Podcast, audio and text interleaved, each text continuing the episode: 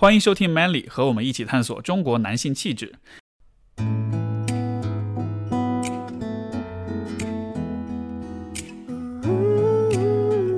本期节目是由李然赞助的。李然是一个新锐的男士个人护理品牌，专门为男性打造全方位的护肤、彩妆、洗护等多品类组合。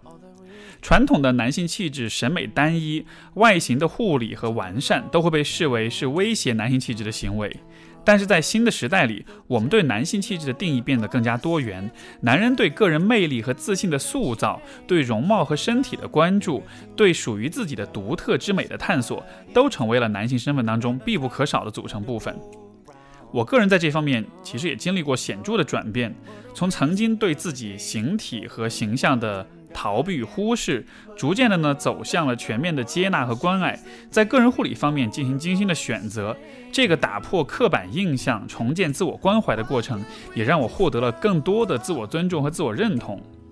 李然是理想的理，天然的然。这个品牌的关键词是赤诚、先锋、得体，也象征了品牌对现代男性气质的理解，是男性细心呵护自己外貌的理想选择。当我拿到李然的产品时，首先包装就非常吸引我，白底黑字，非常简约，没有多余的花哨。它一方面让你觉得是一个富有非常精致的设计感的产品，但同时这种设计又饱含了力量感。我呢不是护肤方面的专家，但是直观的感受是，李然的产洗护产品上脸之后体验非常的舒适，在风吹日晒或者是激烈运动之后，可以给皮肤带来非常清爽和舒缓的体验。当然，更重要的是，我非常认可李然对于男性气质的理解，以及他们对于鼓励男性关注自己外表和信心建设的这样一种价值观。这和我们 Manly 的价值观是高度一致的。所以在这里，我特别向各位推荐李然的洗护产品，并且专门奉上 Manly 听众的专属优惠。在二零二零年六月三十一日之前，在李然的天猫或者京东旗舰店购买李然产品，下单备注 manly 就可以领取十元优惠券以及价值七十九元的水乳套装。如果你没有定期洗护皮肤的习惯，请不要害羞，让自己变得漂亮一点，这是特别 man 的选择。如果你已经养成了习惯，试试看李然的产品，感觉会非常的棒。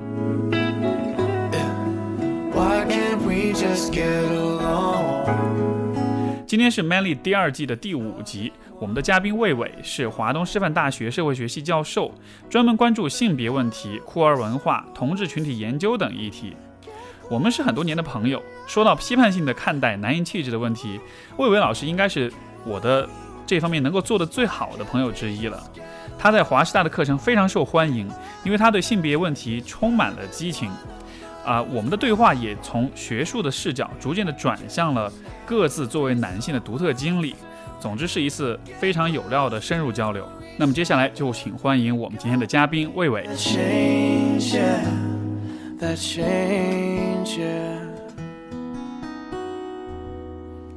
好的，欢迎魏伟来到我们的 Manly。然后我想先问问看，就我们之前的节目，你有关注过吗？嗯，我记得好像我在你微信上看到，就是最开始的时候好像有就是宣传过一次，就是微信上或者是某个你的一个一个 social media 我看到过。但是因为我是研究性别，而且可能我包括像男性特质啊这些，我自己也研究，我有有有有做某些方面的研究，所以说我对这个话题肯定是有很有天然的兴趣啊。但是我我觉得这这这个在中国应该还是个比较少见的这个对吧？这个这个题目，我我我会标榜这个是中国第一个。讨论男性气质的播客节目，我估计应该确实是第一个。所以是是是是是，因为我觉得这个这个，又又你知道，在一个社会中啊，比如说有的群体就是他是个，你可以说他是个 norm 嘛，他是一个就从来没被问题化。就像就像从在中国社会中，比如男人或者男性，经常是他们没有被问题化，知道？我就觉得没有被问题化，一方面是可能是你可以说关注不够，应该。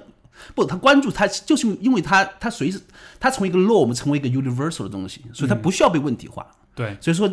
所以说能把它问题化本身其实就是对男性的一个怎么讲？你可以这样关注，同时可能也是种 challenge，对不对？所以说，所以当时我看那个节目，我觉得哎，我我我觉得真的是挺有意思的啊！我到而且当时整个整个整个 idea 啊，整个整个设计，我就觉得很不错啊。但是当然我也会。我也会好奇，比如说什么样的人会听这个节目？嗯，你知道，你知道，我我我现在给我我们节目好像现在我感觉女性听众其实还不少，而且我觉得还是女性听众会偏多一点，可能是因为有很多听众是从我之前那个播客转过去，所以可能会有一点这样子，这就是和我的期待是一样的，对吧？包括你是讲男生的节目，最后觉得都是还是女性听众来听，因为他们要去对付他们的伴侣、他们的爸爸这样子的吗？其实比较大的问题是，这个中国社会这种男人也许不 care，他只、嗯还是不 care 这种节目，他们还是甚至他把他给问题化，他自己也很会很不自在。所以说，我觉得这其实是，如果有一天 Steve 有很多男人也会听你这个节目，而且他真的在这个节目中学到了东西，或者是他们能够反思，或者他们能够对他们的这个这种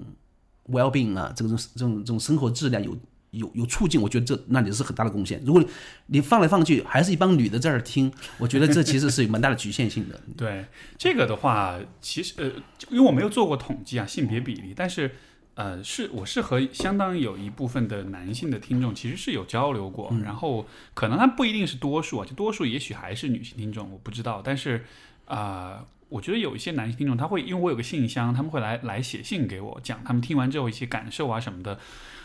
就是这些来信其实是让我对这个节目很有信心的原因，因为其实，在这种信当中，你可以看到，就很多男生他会讲说，他们所困惑、所思考一些问题，就好像是没有地方可以去讲，但是好像在这个节目里面，就好像是，哎，这是一个我们可以去想、可以去聊的一个空间，然后也会给我很积极的反馈，就包括他们自己也会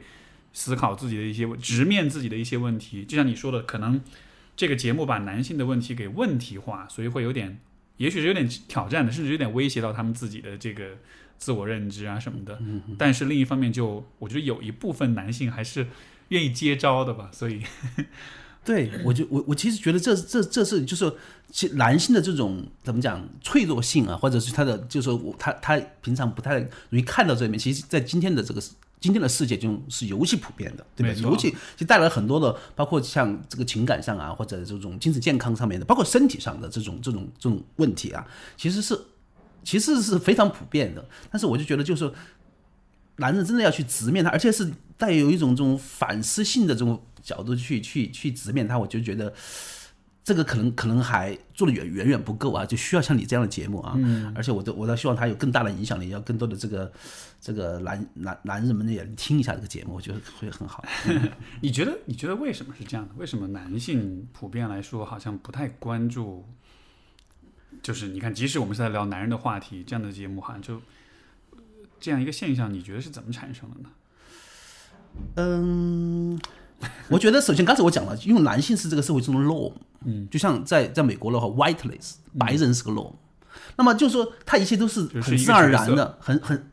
它不是个角色，它是个 norm，它是一个是一个你不需要去问，哦它就，norm 就范式 right exactly、啊就是个范式，这就是说你不需不需要去质疑它，也不需要，它就在那里，它它也不需要就理所当然。理所当然的，很客观的，对不对？所以说，我就觉得在在这个在其实也有也也是远远都不是中国社会啊，或者是全世界的社会中啊，就就因为这个那天那天我们还讨论，比如说关于这个。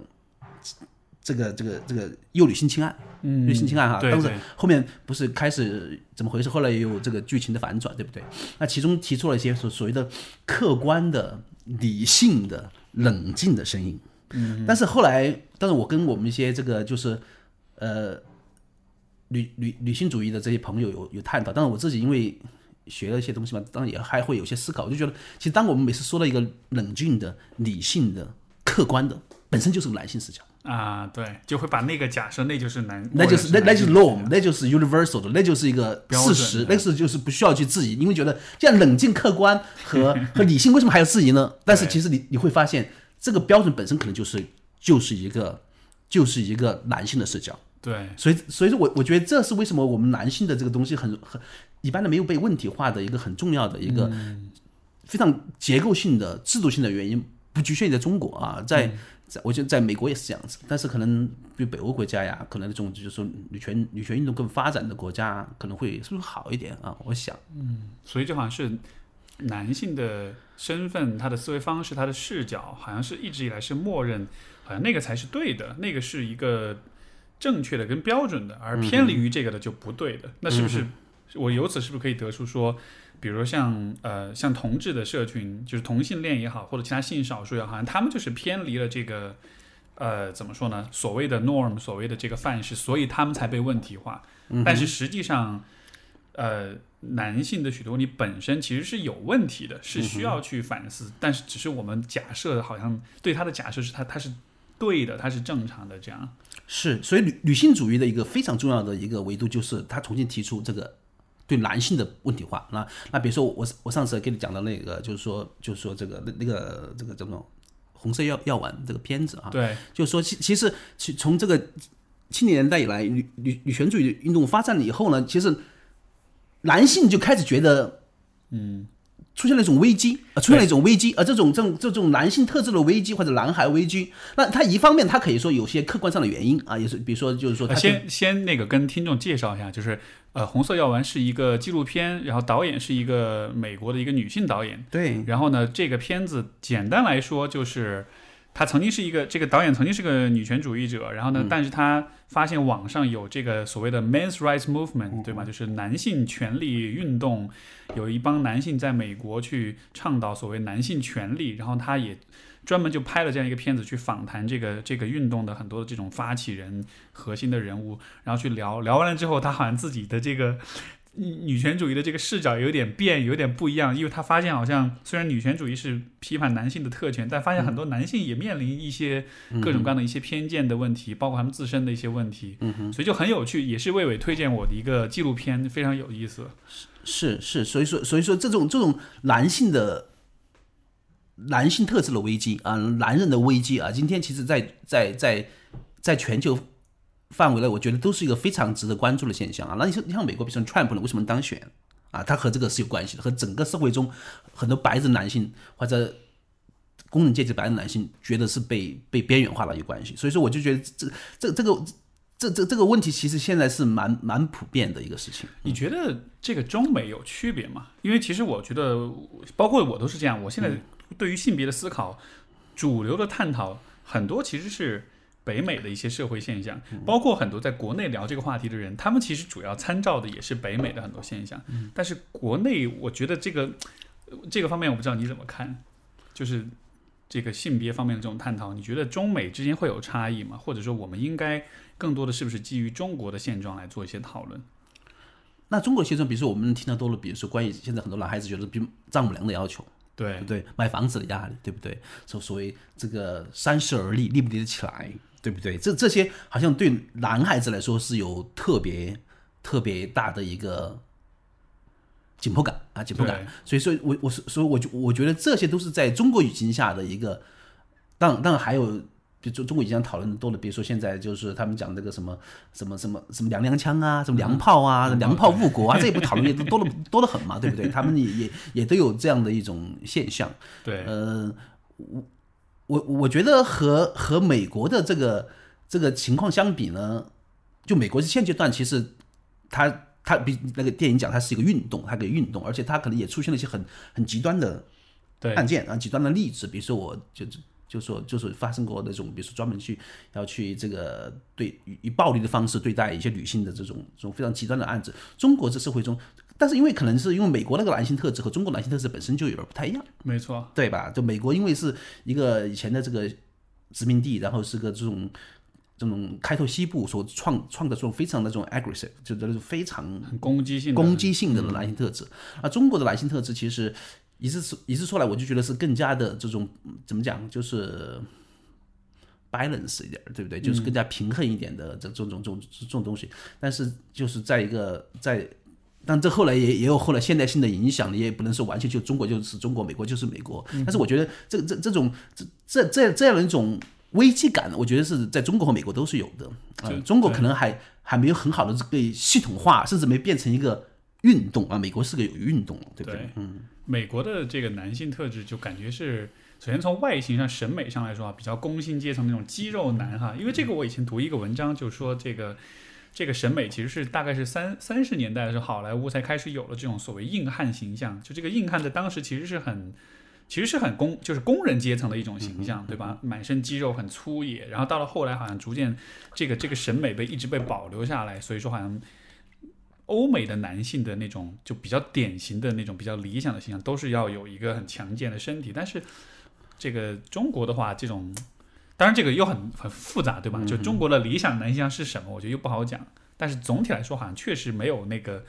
更清，嗯，就是好像我们对男性的想象不是那么的攻击性，不是那么的棱角，不是那么的这种粗犷，这种很 rough 的这种感觉。嗯哼，嗯，你觉得？呃，我我其实一直有这样一个疑惑，就是因为包括有些听众也在问说。我们要讨论男性气质、女性气质，然后有人就说：“真的存在男性气质、女性气质吗？我有必要做这个区分吗？或者说我做这个区分会不会其实我是在维系某些性别偏见呢？” 这个、这个其实这个问题有很多人问到我，然后说实话我没有一个特别好的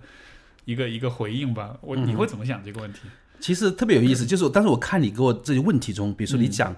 理想的男人是什么样子，对不对？但是我就觉得。我我会想的是理想的人是什么样子。嗯，我我其实比较不喜欢把它做，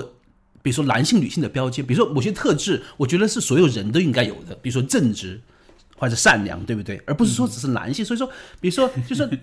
你你问我，就是我想，比如说我想成为一个什么样的男人，我就不喜欢这个问题。我我应该是，我想成为一个什么样的人？嗯，对吧？好像我我并没有觉得男人应该要特别怎么样，或者说，嗯。凡是那些认为男人应该要特别怎么样的，我我反而是特别不喜欢的，特特别特别特别是一种我非常不这种，这可能是和我自己的这个一方面和我这个自己的这个就研究工作有关系啊，但可能也和我自己的这个成长的这种经历也有关系。所以说，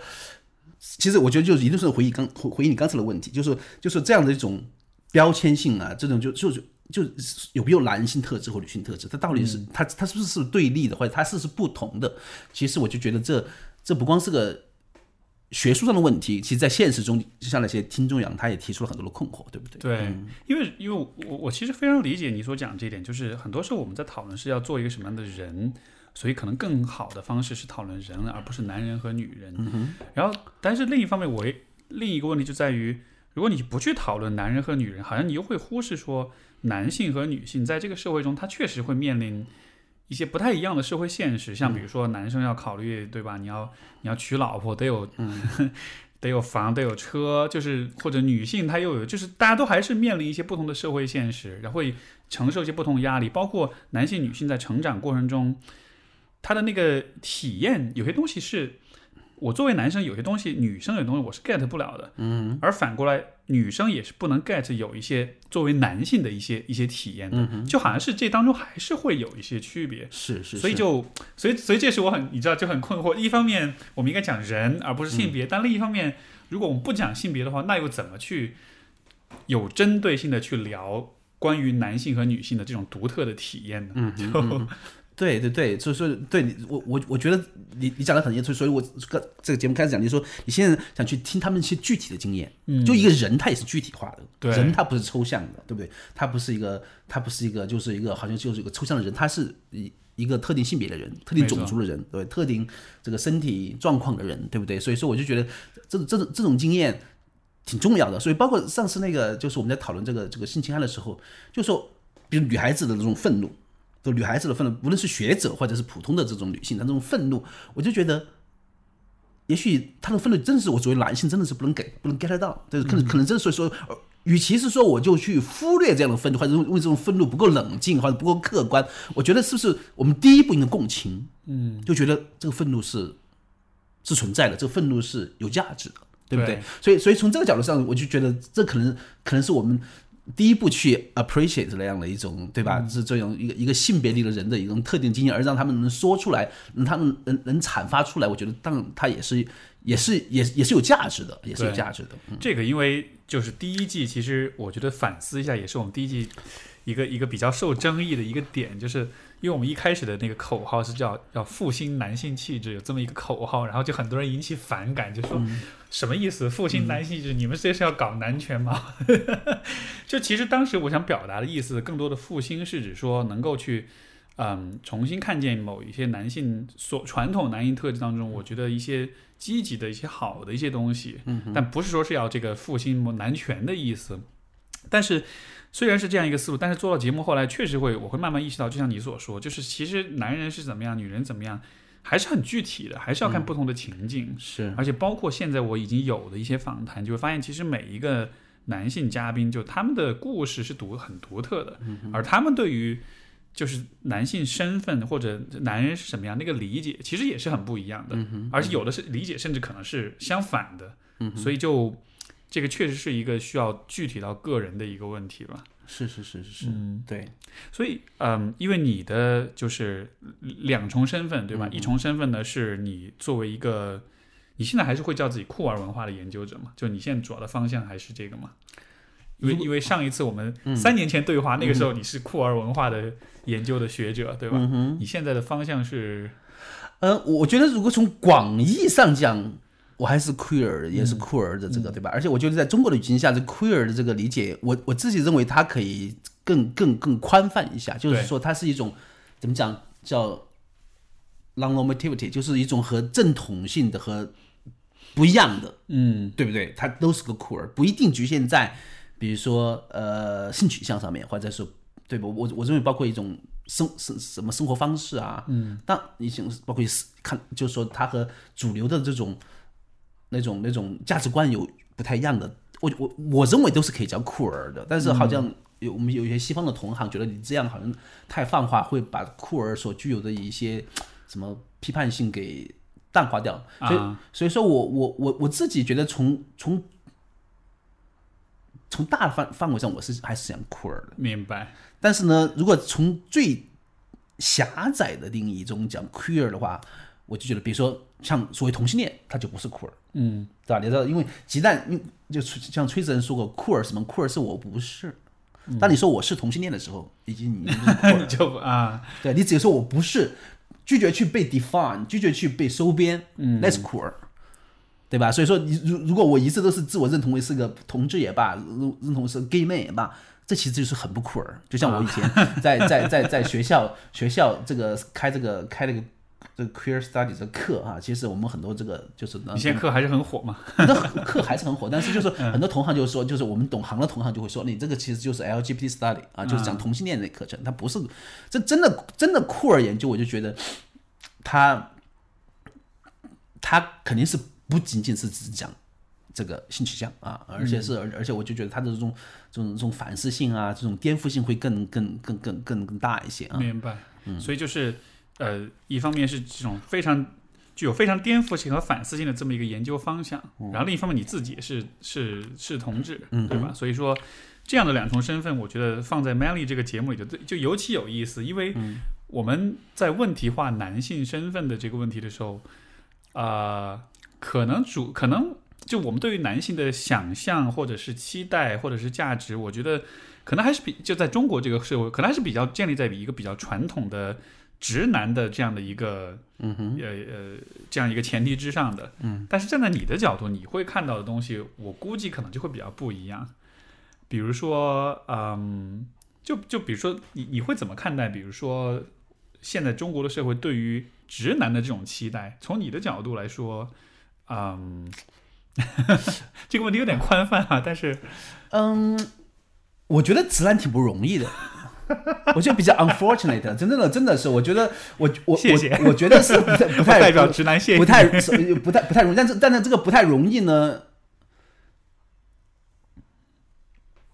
对，但但 given 这个直直男所具有的一切他们的特权啊，还做了一些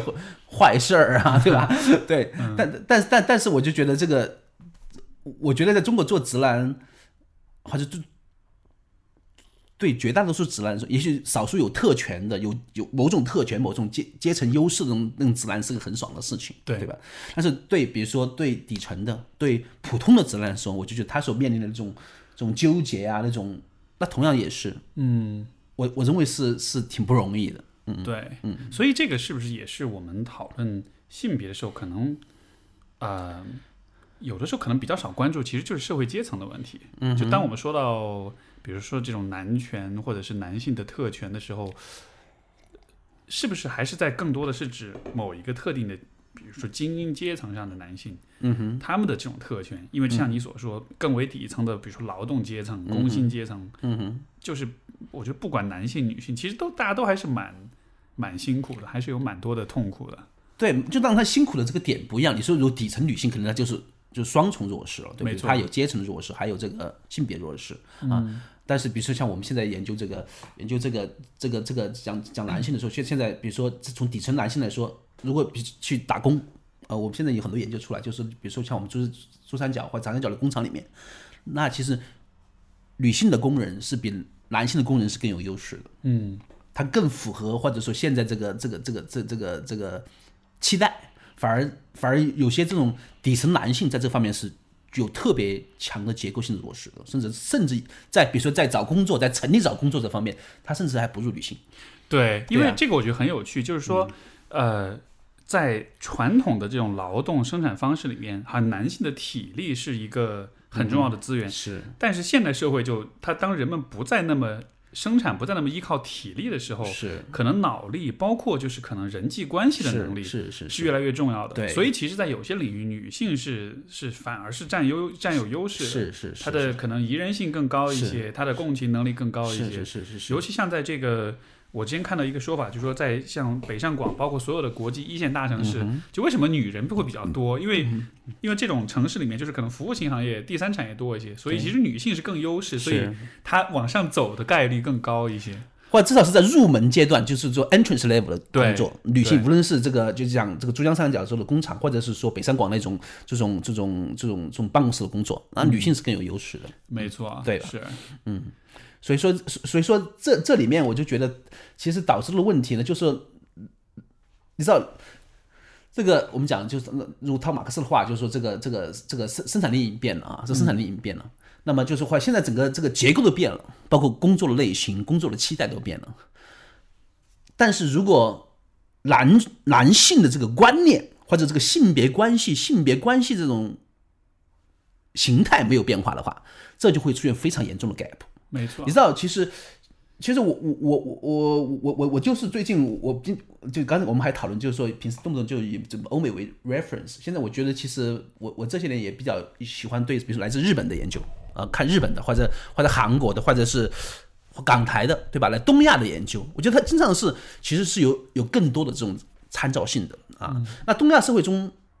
在性别领域啊，出现非常多非常极端的现象，你比如说拾草男。一些男人对这个食草什么意思？食食草男就是他对性没有兴趣了。啊，他他他是就是说他对性没有兴趣，他对他的结婚没有兴趣，他对对成家立业没有兴趣。这在日本好像嗯在日本这蛮普遍的，是很普遍的现象啊。就在东亚社会中出现了很多非常极端的性别现象，没错啊性别现象。这种你在上海，比如说那种就宅在家里不出门的，就是说四十岁还啃老的，现在都有啊。现在这这个上海就报道了很多这样的东西啊。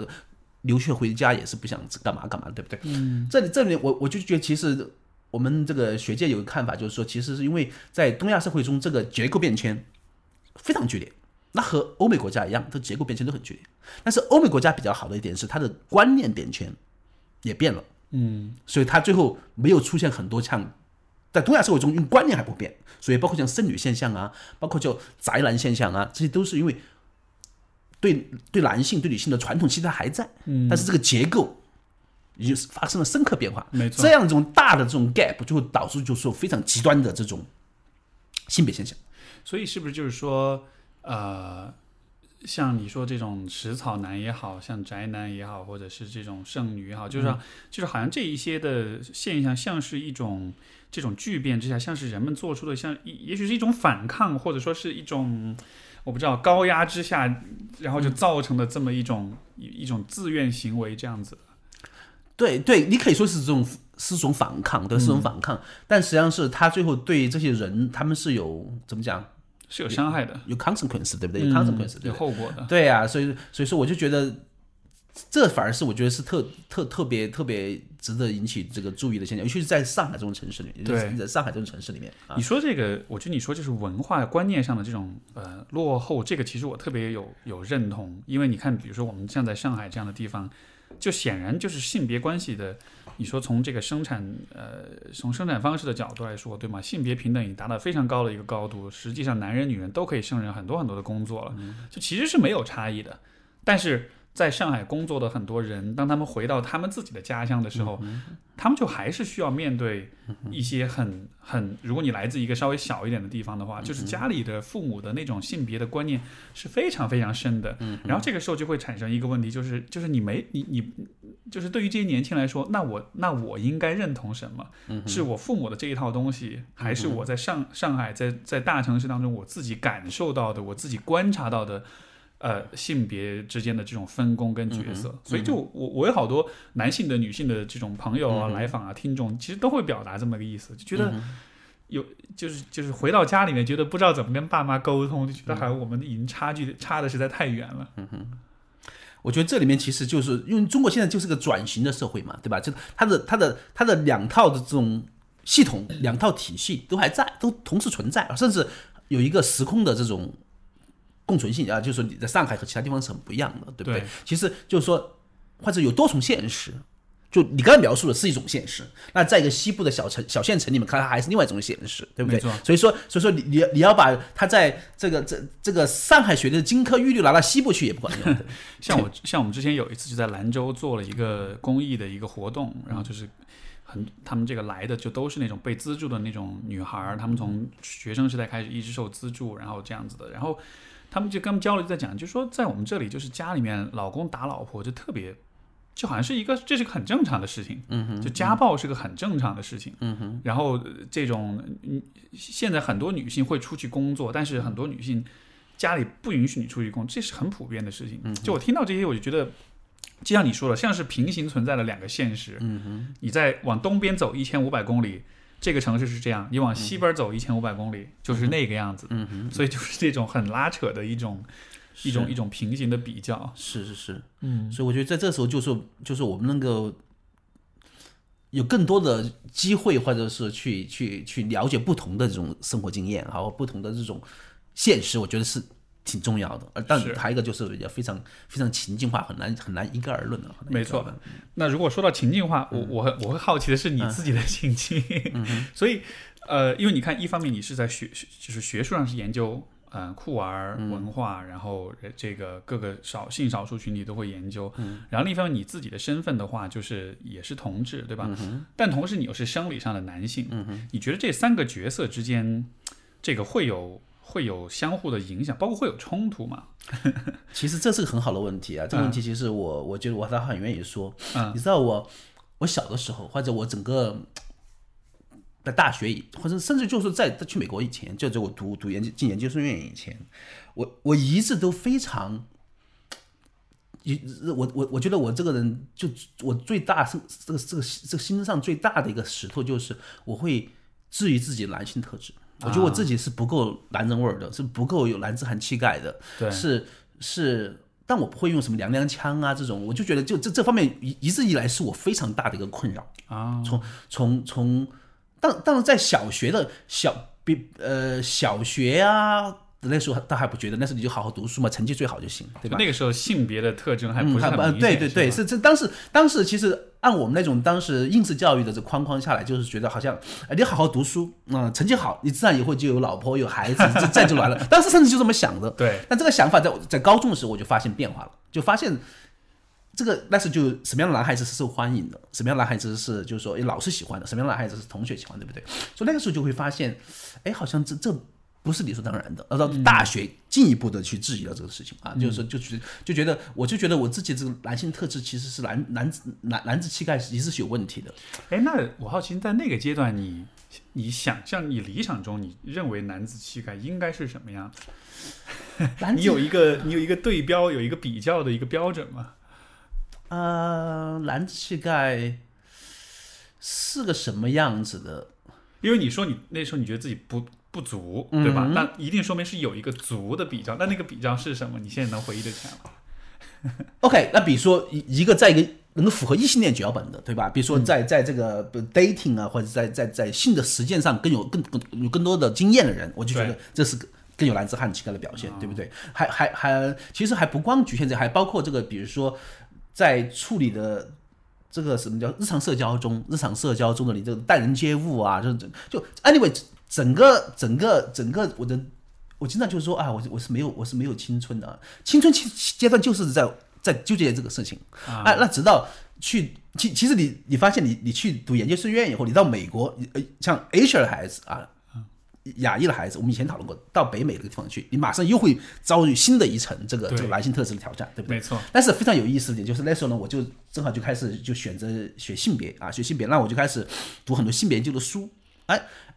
我真的是在这个过程中，我我就觉得是，我就犯让最最关键的，其实最关键的一点，其实因为出柜。就当时我就觉得，我一旦出柜成为一个同性恋的时候，哎，发现这男男性特质就一下对了，一下子就。我我一下子觉得我我反而是更有男子这个我我这个男性男性男性气质方面的这种纠结反而没了，就是一旦出柜以后，就认同了我我是我的这个经验和以这种方式去做男人，哎，一下子就对了，一下子对了。这方面，而且他他所所带来的包括自信心啊，包括包括就是我以前所 care 的很多方面，在以前都觉得都不对，都都好像不 fit，都是有点什么问题。但是，一旦我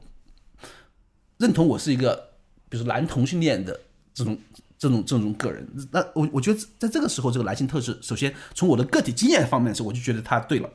对位了。那另外后面，从理论上，当当然我们也可以去阐释它，就那包括这个康那 Cornell 的书就讲这个 masculinity，你你不能讲 masculinity，要讲 masculinity，它是复数的，就是说在这个社会中，其实有不同部类不同。不一样的各种各样的这种 masculinities，对不对？那肯定是有某一种，它是一个最受、最受主导的、最主导的，可能是最受、最受尊重的话，最受、最有权利的啊。我们叫叫霸权性的，对不对？对。但其他有边缘性的，对不对？有有共谋性的，对不对？所所以后来，而且我觉得这里面最重要的一点就是说，其实男性每个每个男人都可以主张他自己男性特质。嗯，他都有他。后来我就觉得，哦，原来我我有属于我魏伟的那一款男性特质，而且这一款男性特质可能在某些方面是，比如说不够那种霸权性，但是某些方面可能他也是有他自己的长处的。嗯，哎，这样你想，从理论上反而也能够 make sense of 这个这个经验。我我所以说这这个转变，我觉得是从我读性别研究开始，而且确实是，当包括和出轨和出轨啊，如果如我觉得觉得如果我我这这种出轨以后，我就再也不会再去。question 我自己的这个男性特质了，就好像是你把自己放在一个呃更适合或者更正确的一个分类里面，在这个分类里面的时候，好你就能够更舒适的看待你自己。你之前其实是把自己放在一个。其实不匹配的一个分类里面，是可能是一种比较直男的这种对审美或者期待或者角色里面，对，在那个里面你就会觉得自己哪儿都不对，这样的。是是是，是所以说我就我觉得其实有有有有这么一个过程，我觉得这这这这个其实对我自己是影响蛮大。我我有我有时候就是包括包括我就我就说我们那天还讨论，我就说啊我我们那个相片啊，以前那些相片，我就从来都不愿意看我两千年以前的相片。因为两千年我是两千年出国读书，然后两千年以前就是个就是一个非常 miserable 的这种，但是我又把它建构成一个很 miserable 的直男的生涯，是不堪回首。我那那些相片、那些信息，我都基本上从脑海中都消失了，我也不想去回忆，也很也好像很多也不想借，相片也不愿意去看，好像我的经验都完全是就是两千年以后重新建构成一个，比如说同志的，对吧？男性的特质，所以说我就觉得这点对我的影响是非常非常深远的，而且是甚至好像我我有一些大学的朋友，他们也会发现，就是我有这样的变化。明白，嗯，就说不光是我自己感受到了，那很多很多很多大学的朋友，就像我以前，我两千年以前，我我。我我我我我甚至接个电话都会脸红啊！比方说在在课堂上这种侃侃而谈了，对不对？是。但但是后但是后来，我现在做什么工作，一天就是面对很多人上课，这就是我靠嘴巴，就靠这个，我我靠这个为生的，对不对？所以这个这个是完全的一种 transformation。对，这个很有意思。这个转变就，嗯，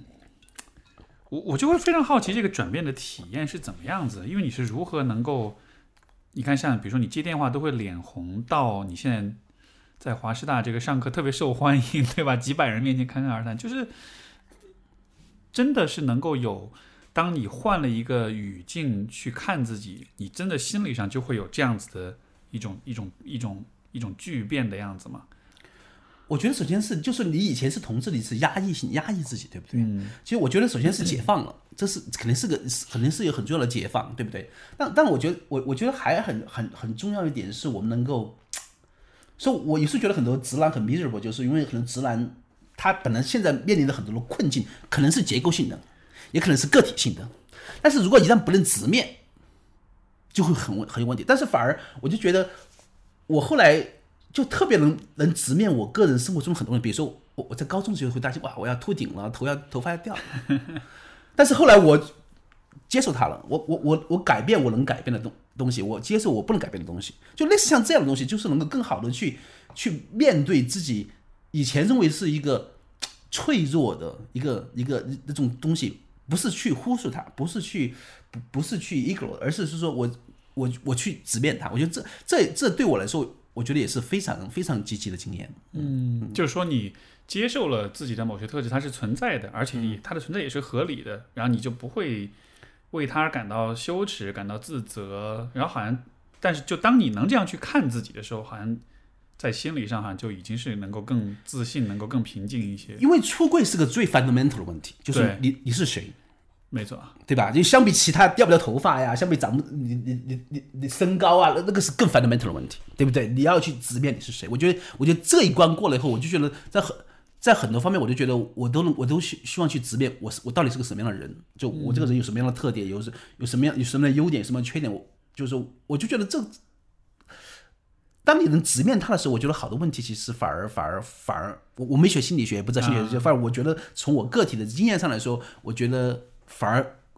顺畅了，顺畅。明白。嗯，所以所以如果这样来说，我这会让我有一种想象，就是也许对于很多，就不管是直男还是还是 gay 啊，还是任何的群体，就是当他在这个性别的身份的这个问题上有有有困惑的时候，可能也意味着他们也需要所谓的出柜，但这个出柜不是性向上的出柜，对而可能更像是说你去承认你是这样子的人。对，比如说一个直男，他可能是个很感性、很脆弱的人，嗯哼，那你就承认这点，对我就是爱哭，对 我就是泪点很低，对，对，也许这样子的话就，也也这这个，就这也是一种解决自己问题的一种路径。是是是，我我我我我我觉得是这样的，对。对，就是那这个对你讲了很多出柜，在很多方面都可都要出柜，对对，就不光是不是不光是这个性向的问题，我就因为因为无论是在外表再光鲜的这个个体，他背后可能都有他脆弱的一面，他的他的一个弱势的一面，因为你说的这个体验，就是我很有共鸣的一个感觉，就不是出柜哈、但是我觉得很像，就是呃，因为其实就是我刚才举的这个例子，就是那种脆弱面那种哭的那个部分，就我是非常非常不喜欢在别人面前哭的，但是我现在的伴侣就是曾经有那么一两次。就是我就真的允许自己，哎，无所谓了，就就丢面子就丢面吧，然后在他面前就是很很放声大哭这种的，然后那种感觉，我不知道，也许有那么一点点像是出柜的那种感觉，好像是你把你自己有一个面就就拿给他看了，哎，无所谓吧，你看见就看见了，我也我也不管了。然后但是就那个之后就还还蛮舒服，你在他面前就可以很自在的做你自己的那种，所以我就会联想到是。这是类似的呃一种感觉。比如说像在中国社会中，那这这个我觉得中国社会尤甚啊，就是男性特质不是表达性的，他是提供方案的。那天我我们前两天我们一一帮朋友在在在在这里家聊，我们家聊天，他们俩都是直男直直女，有直男老公啊，两个老公都是都是那种在金融行业做事情啊，金融行业做事情。然后他就说，我就包括我反就就有有时也反思我和我我们这个兄弟的这个我我我孪孪生兄弟的这个关系，就我们孪生兄弟他现在是是个非常怎么讲？他是做个经理人对吧？他是在这个职场打拼的经纪人，那他也做的做的很不错。但是我就觉得经常跟他打电话的时候，他就是 solution，你不要讲这么多，我们直接给 solution 给方案就行了。对，然后然后当时问题解决者。对问题解决者，然后然后我们这个这个子女同事就说啊，我们老公就这样的，就说就就就就就就说什么事情就是只是给方案，就你不要去谈，不要去谈这些细节啊，比如说你的你的心路历程，这都都不重要。嗯，但是那这就是中国传统男性特质就这样要求的，对不对？但是我就觉得它不适合我，我我一贯都是表达性的。啊，那包括在上课的时候，我跟我跟学生交流的时候，那我跟朋友聊天的时候，我都是表达性的，而且我不认为，至少在我们同性恋的这个这个气质里，不认为这是有什么问题，对不对？我觉得这个是个很，就是和我这个就 fit 就 fit，、所以说，而且而且而且我不会去从一个或者主流的或者个传统的男性特质的方面去评估我这个，我而且我认为这是个优势，这是我能够和就是和人能够进行或者能够能能能能够更更好的去交流啊，或者是能够彼此走得更近的一种方式，对不对？那就像类似这样的东西，就就是我就是喜欢这样，我就适合这样子。对，然后这个，所以如果你要把我放在一个不允许或者不倡导这种表达性的这种氛围里面，好像我就会显得我是不对的，是有问题的。比如说这种很问题解决者的这样一个角色里，但是实际上，如果你把自己放在另一个。不同的一个一个角色当中来说，这反而是一个受欢迎的一种一种品质。嗯所以是不是从这个角度来说，也可以看见说，就是呃，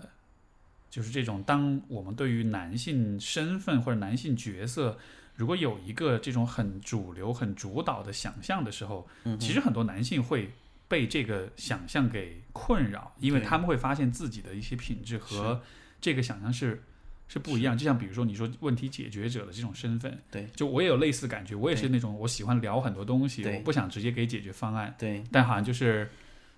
幸好我的行业是我们是很强调表达，但如果我是做了一个，比如说工厂啊或者什么的，可能就会到天天被骂。但是但是因为因为那那些经理人他不光是面对职场，他还会有亲密关系，他会有家庭生活，对，没错。如果你把那个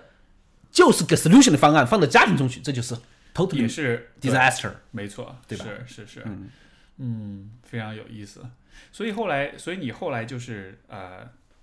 读了研究生之后，然后好像你对自己的这种男性的身份就更加能接受一点了。嗯，那在你现在的这种对自己的理解当中，嗯，你觉得有什么东西是能定义你就你自己这个版本的男性气质的吗？我觉得应该是个很表达性的，对吧？表达性的，然后呢，是一个，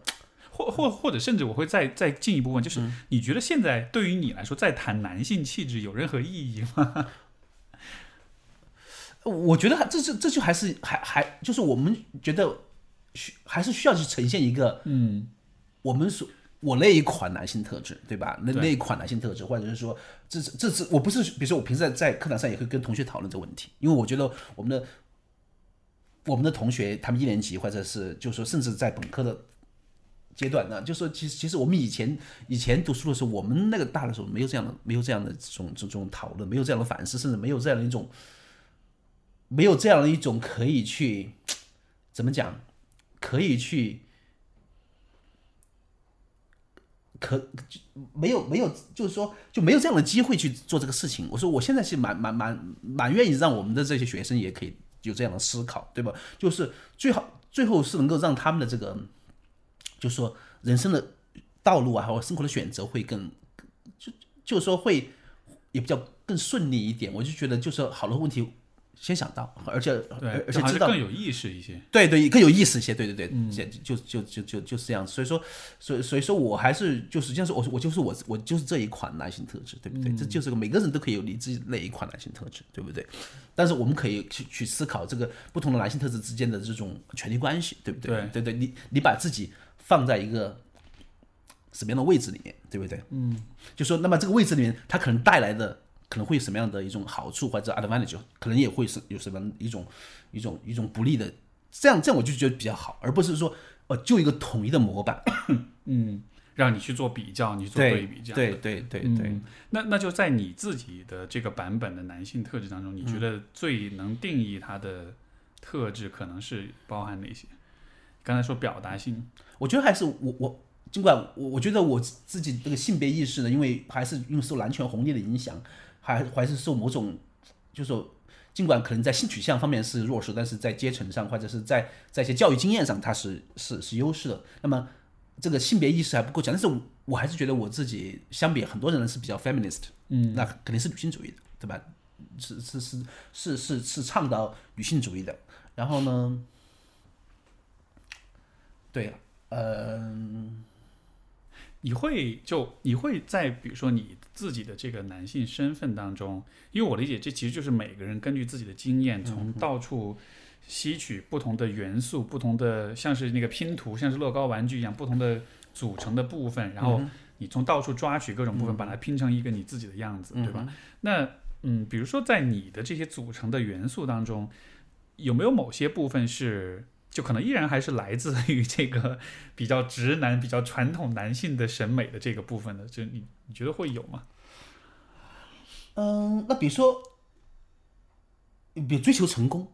，OK，OK，就是说就是 competitive 啊，我就对对，我我觉得这一点我我还是有的，就是就相比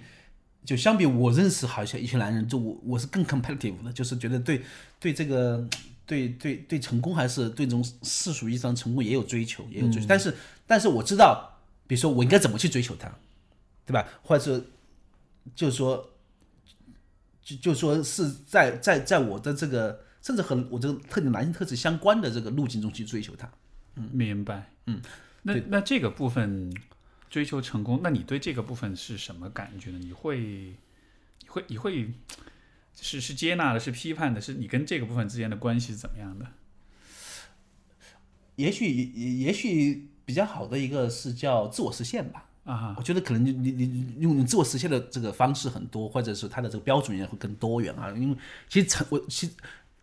我觉得也也也许我们我们社会中对成功的定义也许是太太狭窄，对不对？对，成功是狭窄。但是我就觉得，也许谈自我实现更好一点。明白，嗯，就是就就就就就就是让你的生命是有有有价值，也是有意义的。嗯，就是说，其实还是你会接受、接纳这个部分，然后你也会赋予它一些你你自己的一些比较个人的一些意义，这样子的。嗯哼嗯啊，明白。我会感兴趣这个问题，也是因为像你，我很认同你这个说法，就是说你要有你自己的版本，嗯，对吧？就是你就是不管你认为男性是什么，但是你要有自己版本。嗯。而我在想，当我们去构建自己版本的时候，像我自己的经历也是这样，就是你会发现你还是需要。去去去抓取不同的组成元素，但是问题就在于，可能对于有些人来说，他可能知道自己要有自己版本，但他不知道从哪里去抓取这些不同的元素，而你需要去抓取的时候，你会发现最 accessible 的、最容易获得、最容易看见的，其实还是传统的这种性别角色，所以。就是，所以我就会有这样一种假设，就是可能很多男性，而且不管直男还是这个还是同志的话，就就当他们在思考，当他们在构建自己的男性气质的时候，他可能有意识，OK，我要有我自己版本，嗯，但是他能够参照、能够模仿的对象，我觉得好多时候其实还是很局限的，就还是一些很传统的。是你像比如说一个。比如说一个直男，他要变得很爷们儿，或者他要觉得他要更接受他的男性身份一点，那他可能就会去看现在社会中舆论当中的理想男性是什么形象。然后你打开电视，你你打开电脑，打开手机，你就发现就还是很 是很迂腐的，是很你知道是那种很很很很性别偏见的那样的一些形象，要六块啊，要有钱啊，然后要很多女人啊这样子的，就好像是就算你有这个意识。但是你抓取来的这些组成元素本身好像还是挺，嗯啊，是挺有问题的吧？对，就就说，比如，比比如说，比如说，呃，对，这这份我我觉得这份可能肯定，我我我同意的，就是说，其实比如说我们比如说要去健身呢，对，要去塑塑造塑造某种某种这种这种这种形象啊，对不对？没错。呃，或或或者就是说。比如说，像对同志对年龄是很很敏感的，对年龄啊，就哦，我就好像我我我对这个这个这个衰老是好像是特别不能接受啊。那这些我觉得都是其实也是很主流的观念，对不对？那就好像是你无论如何你还是有点没法真的逃脱某一些主流观念的这种熏陶哈，外形也好，年龄也好，嗯哼嗯哼，对对，但是但是但是我就我我觉得比较好的一点就是说，带有一种反思性的去做事情，而不是说就是通盘接受。或者不太反思的，就觉得我我做什么选择，那这个选择它可能会有什么后果？嗯，他可能可能我会付出什么？可能我会牺牲什么？我会失去什么？我觉得这个这个有比较好的这个这个这个思考，我就觉得也是 OK 的。就是说你可以接受有一些呃有一些部分的影响，但是是你自己有意识的选择的，不是一种被动的，嗯哼，一种一种一种呃无意识的影响，对是你自己做好的选择。嗯哼，嗯。说了，因为像这个问题，比如说我自己的一个经历，就是也是从外形的角度来说，就在很多很多年的时间里面，我一直都觉得说，我理想的身体的形象就是我要练出六块来，就因为你知道这个很，你杂志啊、电视啊，就对于理想的男性都是那样一个一个一个表达，然后就是就我们一想到男男人的身材是什么样的，最 man 的身材怎么样，那就是得有六块儿，得得肌肉块儿这样子的。一一直是到了可能前几年的时候，然后我当时开始练那个力量举的时候，然后我就跟有些朋友在交流这个，然后我有一个哥们儿他就跟我讲，他说你知道吗？就是就是就是真正练力量举的人其实不会有六块，为什么呢？因为他需要有脂肪，嗯，因为你的体脂太低的话，嗯。啊、其实是不利于能量储存的。所以真正你看那种就是啊呃呃就是力量很强的人，他可能反而是虎背熊腰的，嗯他的腰围其实没有那么细，他其实反而那个体型和那种审美上其实并不符合，但他在功能上是是更适合的。他这么一说，这我一下觉得。就像是那种，哎呀，一下找到了一个，你知道，就是很好的一个说服自己啊，我其实不用追求六块，我其实可以让自己就是稍微有点有点脂肪这样子，然后就你你知道，就是审美上一下就就放松了，就放下了，所以那个是我觉得特别特别好玩的一个过程。嗯哼，就像一个说，这六块就是你瘦，你瘦下来这就六块就出来了。对，没错那，是最最好的方法，不是练练不出来，就你瘦就你你你成个瘦子就出来了。就好像是我们只是看到这个画面，但是我从来没有想过这背后它到底意味着什么。然后当你意识到说你要你有六块的时候，你其实要做出这样这样这样的牺牲，你其实会缺少这样这样一些东西的时候，然后我一下觉得，哎，不对啊，这不是我想要的。而且六块有那么重要吗？或者对对你追求的东西，这是这是不是最重要的一个东西？我就觉得，那比如说像我来说，我就是比如说，要要要有活力啊、要有生命力，我觉得这比较重要，对吧？而不是说一定是哦，就是为了去达成那个六块的目标，从而去限制自己的生活。哦，好好东西不能吃了，呃，要非常的去去 discipline 自己。我觉得好像那不是也不是我追求的东西，对不对？没错，没错。嗯，下面这个问题我，我我我估计我不知道啊，就是、我估计你可能不会有这样的困扰，但是我还是想问，就是因为现在你的这样的身份啊，你的研究的这些方向什么，所以我感觉你对自己身份是还是是是比较认同的，对吧？但是就是说，呃，从你的角度来说，有没有某一些有关你自己男性气质的问题是是你觉得还是比较难去和别人表达或者探讨的？我看了个问题中，其实我我当时我今天就是今天我还在想，我觉得其实有，就是吗就是会有吗复制，啊因为因为因为因为我因为我因为我觉得成为一个，我觉得成为一个父亲能够很非常非常深刻的改变一个人。对，改变一个男人，我觉得一个男人结不结婚，现在真的不重要，这他他结结婚的和没结婚的也差不多，对吧？嗯成为一个父亲，但我们对父亲对父子也可能有很多的想象，也有很多的想象啊，可能很多想象也不一定是真的，也不一定是现实，对不对？但是我会觉得，如果有一天我成为父亲，或者说，是不是我我对什么是男人呢？这种很多看法会变。嗯所以，所以这一点其实是我一就是我不是那么笃定的，就是包括其他的，比如说这个什么身体啊，就是前面讨论我都很笃定，对吧？我我我某的一个我是某一款男性特质，我怎么去和自己能够这么这么接触自己啊？但是父子这一块，我就觉得 觉觉觉得我，我觉得是不是你成为一个父亲以后，或者说那些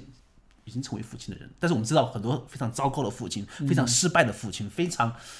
非常这种令人发指的父亲有的是，对不对？嗯但是我好像对那个东西，我就觉得他可能会会改变你和某个人的关系，某个人的关系。比如因为因为因为其实其实我在想，就是我因为我自己可能也是比较个体化，个体化就是比较很很很强调很多的，比如说像要自立呀、要独立呀、这样的一种一种一种特质，我觉得是最重要的。但是当你去面对一个一个一个一个需要你保护的人，需要你需要你去付出的人，对吧？那个而且你是不能够去跟他像什么一个一个平等的分平等的，因为我我觉得我我我平我我我平时无论是伴侣关系，甚至我和学生的关系都是平等的。就我特别喜欢用平等的这个这这个范式去解决一切问题啊，所以所以我我也不喜欢跟领导那种以一种好像我要去去去去奉承他迎合，我就我我父母我也不想迎合，我所以我我我从小都是要或者是我至少从2000千年以后。以后，两千年以后 我都是我都是一个平等去这个去看的一切关系，但是当你和你的孩子，当你是个父亲的时候，你还能是想用平等的方式去跟他，至少在他他很小的时候，对他生命的某个阶段，你能还能这样做吗？是，所以所以那个意味着什么？所以这一点我其实是不太确定的，所以这一点我其实是不笃定的，是是，所以我觉得这点可能是一个，可能是一个，我觉得是就是是，在在我这个看似好像完整的这个东西，它的一个窟窿，是一个、一个一个一个脆弱的地方。是，嗯就好像是你对自己的男性身份整体来说是自洽的。对但是如果有一天要面对，也许你以后有个儿子，你要教他的时候，或者你要跟他的关系里面，也许你某一些现在的某一些选择也好，嗯某些特质也好，可能就会有变化。是，所以所以说，我现在包括就是说，这个决定我都不愿意做，甚甚至我都我不是偏执，我就是害怕，我觉得我能不能做好，我能不能做好，我能不能胜任，我有这个能力，我我质疑自己。你看我刚刚讲，我说我已经不质疑自己了，对不对？对，自洽。那在这方面的时候，我就质疑自己，我能不能成为好父亲，能不能够把孩子教育好，能不能把孩子培养好，或者说能不能成为一个好的榜样。我我不知道我是不是个好的父亲的榜样，但是我觉得我我能就我能尽量做一个比好的伴侣啊，比好的老师啊，好的同事啊，对吧？好的朋友。但是我觉得我这样是不是好的父亲的版本版本，我 I'm not sure，这这点我真的是不 不确定的。所以这是我今天看的一个问题中，其实我马上浮浮现在我脑海的这个问题。是我感觉这个好像啊、可能很多男性其实对这个问题都是不自信的。我能不能做一个好的父亲？我我的感觉啊，就是、就是不管你是是是是直男还是 gay，不管你是丁克是不婚主义或者是 whatever，但是就是就是当说到你能不能做个好父亲的时候，因为这确实是一个你从来没有体验过的事情，所以你没法知道自己可能有什么样的变化。是。而且也包括有些人他可能确实不认，就因为像你算是对自己还蛮认同的，嗯，那我可以想象有一些更多的一些人，他可能对自己没有很认同，嗯，不管是比如说 gay 的话，他可能没有很认同自己的身份，包括直男的话，他可能没有很认同自己的男子气概或者自己的男性气质这样子，然后这个时候让你要给另一个人去示范，对，那呃应该是各种恐慌，各种是是。各种这个心里不踏实吧，是，你怎么样？呃，我我总体感觉，我觉得我还是比较有信心，OK，但是我的信心不是来自于说我知道我会是什么样子，嗯哼，就是就是我就是我的这种信心好像不是来自于说我找到了一个标准答案，我认为这一定是对的，嗯对。而更像是说，就好像是。我面对任何的可能性，我会有一个有一些特有有一套思路跟方法去应对的那种感觉吧。嗯对，但是这个这个，我觉得我我我我发现我确实应该在问你之前，我应该先想想我自己是怎样的，因为我好像也没有想很想明白这个问题，但是就好像是，嗯我估计这个背后可能还是一种你面对不确定性的一种反应吧，因为你不知道你自己会变成什么样。但是好像我我的感觉是我不管变成什么样，或者我跟父我作为父亲的角色变成什么样，好像好像无论什么样我都是 OK 的，我都是觉得是可以接受的，好像是有点这种、这种心态在里边。嗯就好像是我不会特别追求说我一定要做一个好的父亲，嗯，而是说就最后是什么样就是什么样吧。，OK，嗯，是。但是你其实在，在在现实生活中，比如说我们呃我们很多的同事也抱怨他们老公啊，这个父亲做的不好，对，或者这或者从他们妻子的角度，对不对？那我们自己，我家庭中也会看到有父亲啊，或者或者对吧？但也许也也也许这个父亲，就是就是我也有很多想象在里面，但就那那个那个是会对对我自己的男性特质有质疑的一个地地方。啊、嗯，我觉得因为我没有这个经验，明白。我就觉得他可能是在这个在某个层那个 layer 方面是缺失的。嗯，你你觉得你自己的父亲他的那种形象跟示范，你觉得这个会影响到你的这个问题吗？因为我想象，对于任何一个男人来说，当你要想做个父亲的时候，你你可能多少还是会有点参考到你自己的父亲的一些表现啊，或者是一些这种模样啊，这样子，你觉得这个对你会是个影响吗？嗯，我觉得好像，嗯，我我知道我我觉得我我不想成为我父亲那样那样的一种形式，但是我又担心我会不由自主地变成那样子，所以这就是我非常纠结的地方。对，知道吧？就是是，我就我就比如说，我觉得我我我那个版本的我我我自己的父亲那个样子，我就觉得不是我期待的一个，就是说我想象的那种。但是就说就说，其实现实生活中的，也，所以说刚才我对父子的想象，也许都是这种想象，就是说在现实生活中，我我我好像也没看到一个，好像就是一个特别 perfect 的版本这样。对，都是都是都是不完美的，或者就是或者都是有各种各样的问题的。嗯，我觉得大概是这就这样子。嗯，就那那一块是我我不太确定的东西。明白。嗯，这个我也会有类似的感觉，就是就可能我们因为工作，因为专业的缘故，可能我们是有能力去自己去思考，去构建一些自己认为理想的父亲的特质啊、形象什么的。但是好像同时你不能避免，就是其实你身上某些东西还是跟自己的父亲，也许是会有潜移默化影响，所以那个部分也许是你控制不了的。嗯哼，这个这个我可以分享一个我自己的一个发现，我也觉得很有意思，就是就是我是什么时候意识到我有些部分有可能是没法我自己没法改变的呢？嗯 就是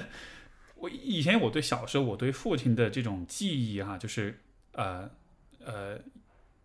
就是可能关系层面，那是后很后来了，就是比较长大一点，你才能理解关系中的很多东西。他对你凶不凶啊，或者是他对你不耐烦，或者是怎么样。嗯。但是更早的时候，那种更本能、更感官的感官层面的记忆，其实是其实是包含气味的。所以我对我爸的一个很一个回忆，其实是我很小的时候，就是他的洗澡毛巾上面是有他的味道的。包括有时候我们一起去游泳。游完了之后，就因为我没有带泳巾，我在用他的那个洗澡毛巾擦，在擦的时候，我就能闻到他这个有他一个很特定的味道，而那个味道就记忆会，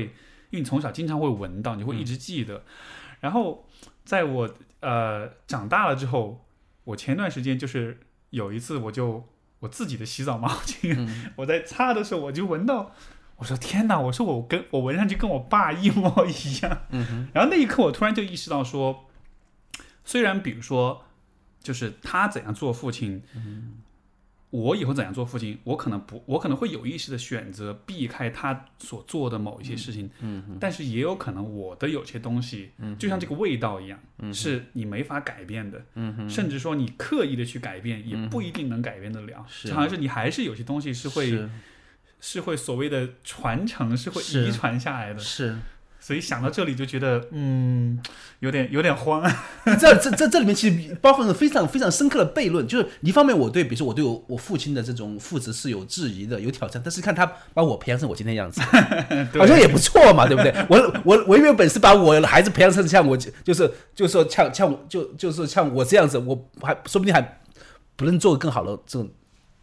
I cannot do a better job，对不对？对对，所以说我就觉得，所以这里面其实是有一个悖论在里面的，对不对？没错没错。但是可能是这这里面，但可能也有父子之间那种 tension 啊，一种在在在这里面也可能有也也一个原因。但是但是我我想，就今天是我们结合这个性别讨论，我觉得这这个父职这一块，它确实和男性特质中，它会提出新的一些东西出来啊。对，是在在我现在这现在这个现阶段中，我就觉得是一个是一个缺失的，可能也是一个。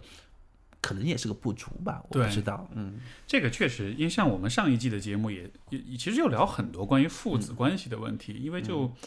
这种两个男人间的这种冲突、这种矛盾，这个有点像是，我觉得一定程度上是有点与生俱来的。因为你像母女关系，通常来说，呃，就当然也会有各种抓嘛什么，但是通常来说，那个那个对抗性是不是那么的强的？但是就是父子关系里面的那种。冲突性，我觉得，对吧？不管是生活经验也好，还是影视作品也好，都可以非常明确的看到。所以上一季节目我们有很多在讨论，就是因为对于呃男人来说，男性的这种特质，你的最初的那个想象、最初的印象，我觉得还是大部分是来自父亲的。但是每个人有什么样的父亲，好像就决定了他会想象男人应该是什么样的。所以。但是你知道，我现在研究同志家庭生孩子，那在拉拉家庭中是没有父亲的呀。对，对啊，所以就他们那边又会又会是怎样子，对不对？所以所以说，我就觉得我并不以一种非常以生修的这种看待这种关系。就你觉得不一定是父亲这里来的？对对对，我就觉得这就就是说，就是那样的一种榜样，也不一定是从父亲给的，你母亲也可以给，对不对？是，确实是，就是有些时候，比如说有些所谓可能有点男性气质的特质，也许母亲身上也会有，嗯，是都是有可能。是是是，嗯。哎，但是很有趣。那比如说像，呃，比如说同志家庭，比如说 gay 或者拉拉，他们的家庭当中，如果他们的孩子是是男生的话，就我不知道啊，就这个方面的是否有这样的研究？那他们自己的这种身份认同，他们的这种，就就比如说，一对拉拉或者一对 gay，然后他们的是这样的一个性向，但他们的孩子，比如说性向是是是是异性恋的，而且可能也许他们自己就孩子自己的身份认同是比较假设是比较直男一点的这种的，那他跟他父母之间这个会有会有这种冲突，或者是会有这种差异的问题吗？就我我不知道嘛，我就完全是我还还蛮难想象的。这个是有研究的，这个因为这这个这个同志家庭在又在西方的研究了很多了啊。那比如说很多的拉拉啊就不喜欢不像养儿子，对呀、因为因为他如果养儿子，他就他就觉得就是这个这个这个儿子，这这里面就是说怎么讲？他如果按照一个 feminist 的方式去养这个儿子的话，这儿子可能出生到社会中可能会碰碰见一些比如 bullying 啊这些东西，对不对？啊如果儿子在社会化上非常好，在学校里非常好，那可能就变成个一个一个男权的这种一个一个一个一个 buster，对不对？所以说，好多好多拉拉这些都就觉得，哎呀，就就养养养或者有女权女权思想的那些人，那就觉得养儿子是个很大的挑战啊。那啊，这很有意思。对对对对对对，对吧就好像是这个社会总体来说还是比较有点男性优势的这种的，所以说你要适应社会适应的很好，你对你就会变成你的孩子就会变成一个你不是很喜欢的人，对甚至说可能是你比较批判对对的一类对人。对对对对对。但是我觉得可能不一定是这么极端哈，那那最后结果可能是个 balance 的，对不对？也可能是个 balance 的。但是要达到这个 balance 的话，这个孩子可能是要要经过一些 struggle 了，肯定的。没错，对他绝对不会是就他在一个 feminist 这这个女权的家庭中和一个高度男权的社会中，他就完全就自然而然 balance 不可能的。他肯定是最后是怎么去要要要去寻求要去寻求这个 balance 嗯。我觉得这个很有意思，所以这个好像提出一个很深的、一很深刻的一个问题，就是，呃，就比如说作为父母养育孩子，包括一个人他自己，就你现在所处的这个环境，尤其像在中国，就是这个环境的很多方面，其实和我们比如说的，比如说你，比如说你自己可能是一个性别意识比较先进的一个人，但你处的环境还是很相对来说比较落后的。那这样的情况之下，你是适应现有的环境？还是去和他对抗？你是愿意继续坚持自己的进步性，还是说你就是去去去去去玩那个大家在玩的游戏？你觉得这当中会有取舍吗？因为我我觉得我自己从来都还是因为是个建构主义者嘛，嗯建构主义者就是相对会比较淡化结构的影响，或者是认为，因为这里面其实在在学术上都是有争论的，就结构建构它也不是完全对立的，对不对？所以说，所以说我我我倒是，我我觉得我们去可以去创造一种新的可能，新的可能怎么去做男人，新的可能怎么去经营伴侣关系，新的可能怎么去做父亲，现在可能怎么去做 family。所以我我其实一直是有这样有这样的一种怎么讲？但首先是在学术上是有一个思考啊，然后在实践层面也尽可能去践行它。就是说我我我我我是倾向于去淡化结构的影响，或者会比较重的强调 agency，但是这个 agency 你知道是和你的这个阶层阶层地位是有关系的，啊和你的这个特权有关系。你不是每个人都有 agency，对不对？所以说，但是但是在我今天这个生活中，我就觉得如果我我我就觉得我是有 agency，我要去发挥。明白。嗯哼，就是说，其实你是比较喜欢。呃，创造自己的游戏，而不是去玩别人的游戏。如果你觉得这个游戏你不认同，你就想要写自己的游戏规则这样的。对对对。而而当然，这个你能有这个能力，有这个资源去写这个游戏规则，这也是一种特权，一嗯种嗯是这个这个方面我倒是蛮认同你，而且其实我我会也跟你会比较相似，就是说在说到，因为其实我们这个节目本身的一个就这一季的一个一个一个根本的假设，其实就是这样就是我们其实是在认为，呃，对，就是所以呃，像我们这个节目，其实这一季基本的假设也是这样，就是说。为什么我们去跟不同的男性去聊他们的故事？我觉得也是想让听众发现说，就其实每个人最终还是会找到自己的一些方式去调和你的身份和这个社会期待之间的是。呃呃这样一种冲突。所以我们会看到，比如说有些嘉宾他更他他不认为攻击性强是男性身份一部分，那么他就愿意让自己变成一个攻击性比较弱的人。嗯哼，比如说有些人他可能就是不愿意要孩子，他觉得这个不影响他作为一个男人的这种认同，那么也就 OK，就好像是我所以我觉得这个假就是这样一个思思路，我也是蛮认同的。是是是，我觉得你像你做这个节目，就是说，其实就是想多多少 make a difference。没错啊，这 make a difference 就是就就是要变，就是要就就对吧？就是要就就是要去创造新的一种文本脚本，对不对？没错，对对对，是这样。我觉得就是在倡导大家都可以有。所以，所以我们的那个节目为什么叫 Man Lee？就是那个力其实是树立的意思，就是你要你其实是可以树立你自己的一个版本的男性气质。嗯然后，因为因为这个，可能我个人的经验当中也会有这么样一个部分，就是说，你说到男性气质的话，我自己作为一个直男，对吧？生长在这样一个传统的环境当中，确实是没有。特别好，或者让我特别认同的示范，嗯，所以我觉得后来就很长一段时间里面，我就发现，我真的是需要到处去找各种碎片，嗯，然后把它们拼凑在一起，而且这个拼凑的过程还是一个还蛮漫长的过程，因为有的是你拼起来有些东西，你拼起来之后你发现不对，我感觉不太好，嗯，对吧？比如说，呃，在我更年轻一点的时候，也会觉得啊，我如果有很多性伴侣啊，或者是我很受女生欢迎，好像这个就会让我觉得啊，我很男人，很怎么样。然后把这个部分拼到我的身份里面来，但是一段时间之后，你觉得这好像也不对，就这个感觉也不是很，然后把这个部分再扔掉，就好像有一个不断去尝试、不断试验、不断试错的过程，然后好像 慢慢的才会逐渐建立起一个呃呃，就是对自己的性别、对自己的这种身份是比较认同，就好像这个过程还。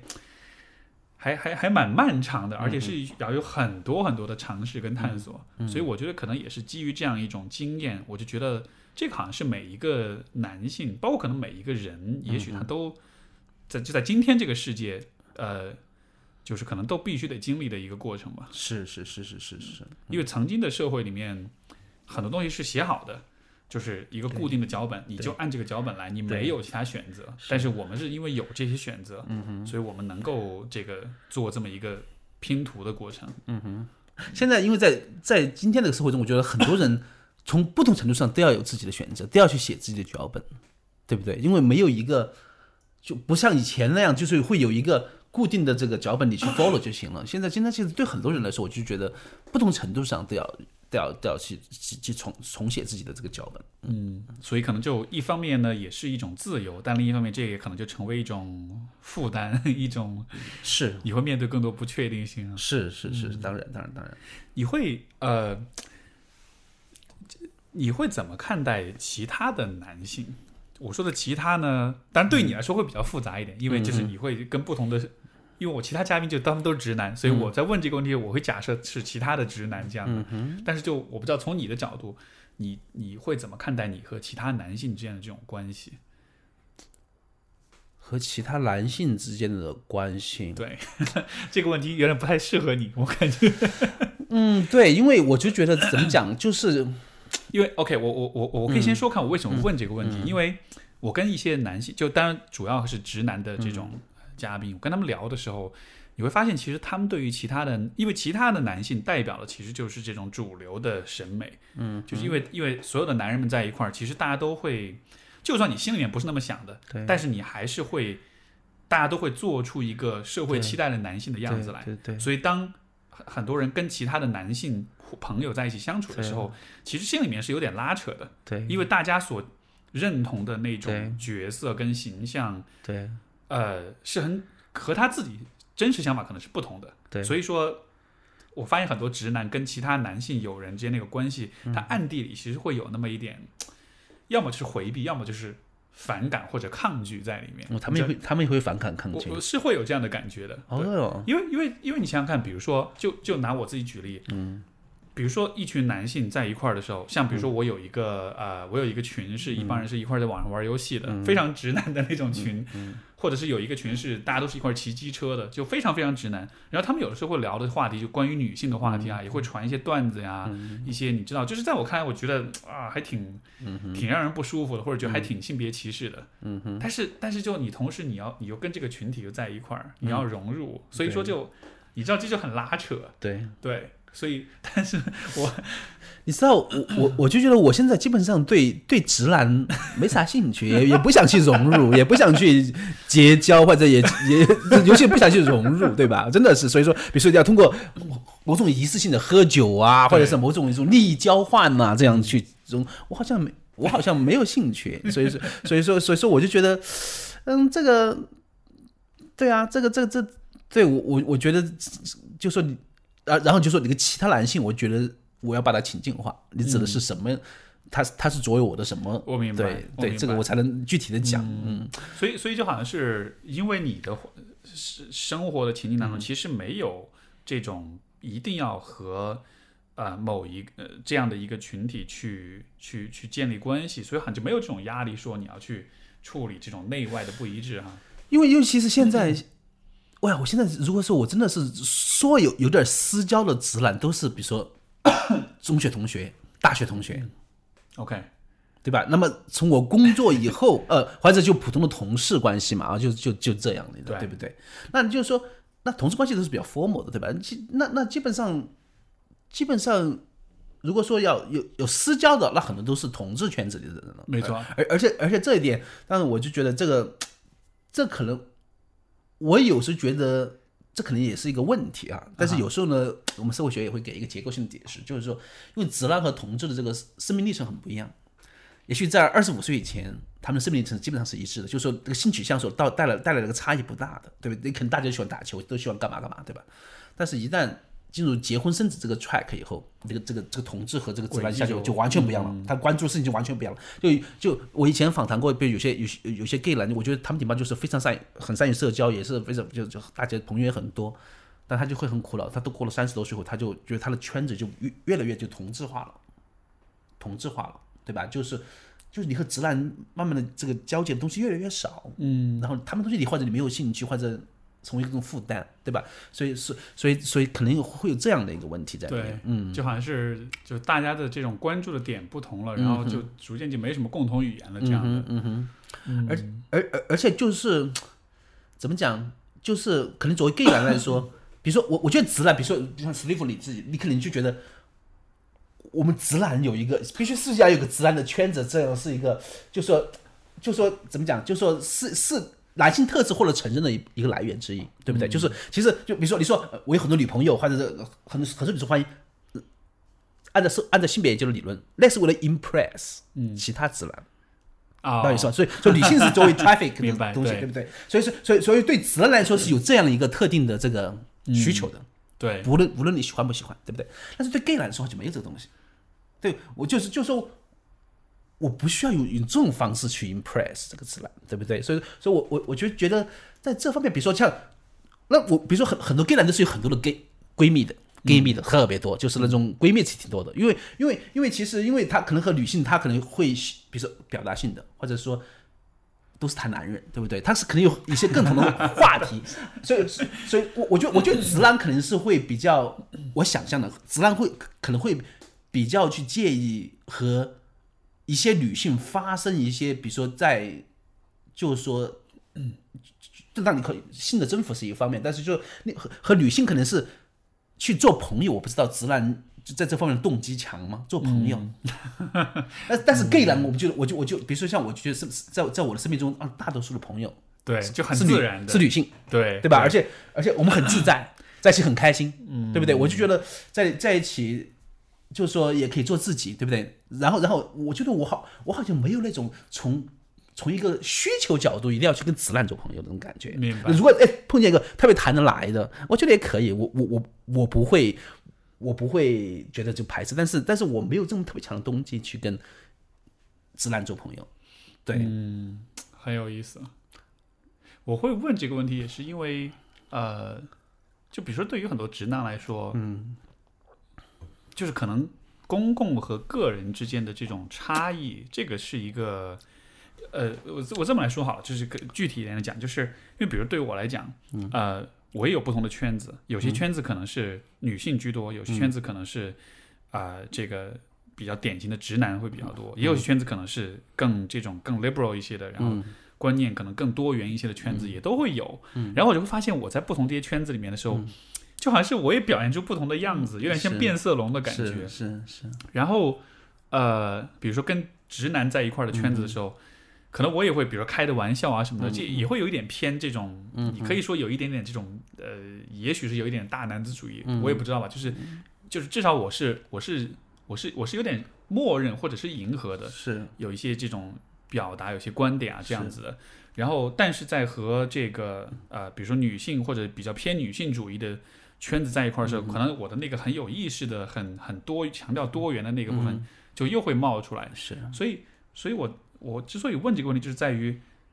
因为我理解，对于至少对于传统的这种怎么说呢，直男来说，就是这种男性友人之间的怎么说呢，一个一个。就是兄弟那种友谊，就这个部分还蛮重要的。是，但是就这种友谊本身，它好像又是它同时又是局限的，甚至可能是有点压迫性的在里边。所以我在问这个问题，也是想去看看怎么样可以去处理这个问题，怎么样可以去解决。就说一方面你需要归属，你需要这种兄弟，需要友谊。对，嗯，因为男性之间友谊其实。不是那么的容易建立，嗯哼，对吧？女性之间的友谊，我感觉相对大家更表达性一些。男性之间，对，你看我的友谊就是一块玩游戏的同学，呃，朋友。如果不是玩游戏的话，对，我们可能聊不到一块儿去。是是。但是就这个是我，呃，就就会觉得说，如果男性之间友谊本来就不容易建立，但同时它又有压迫性，那那那对于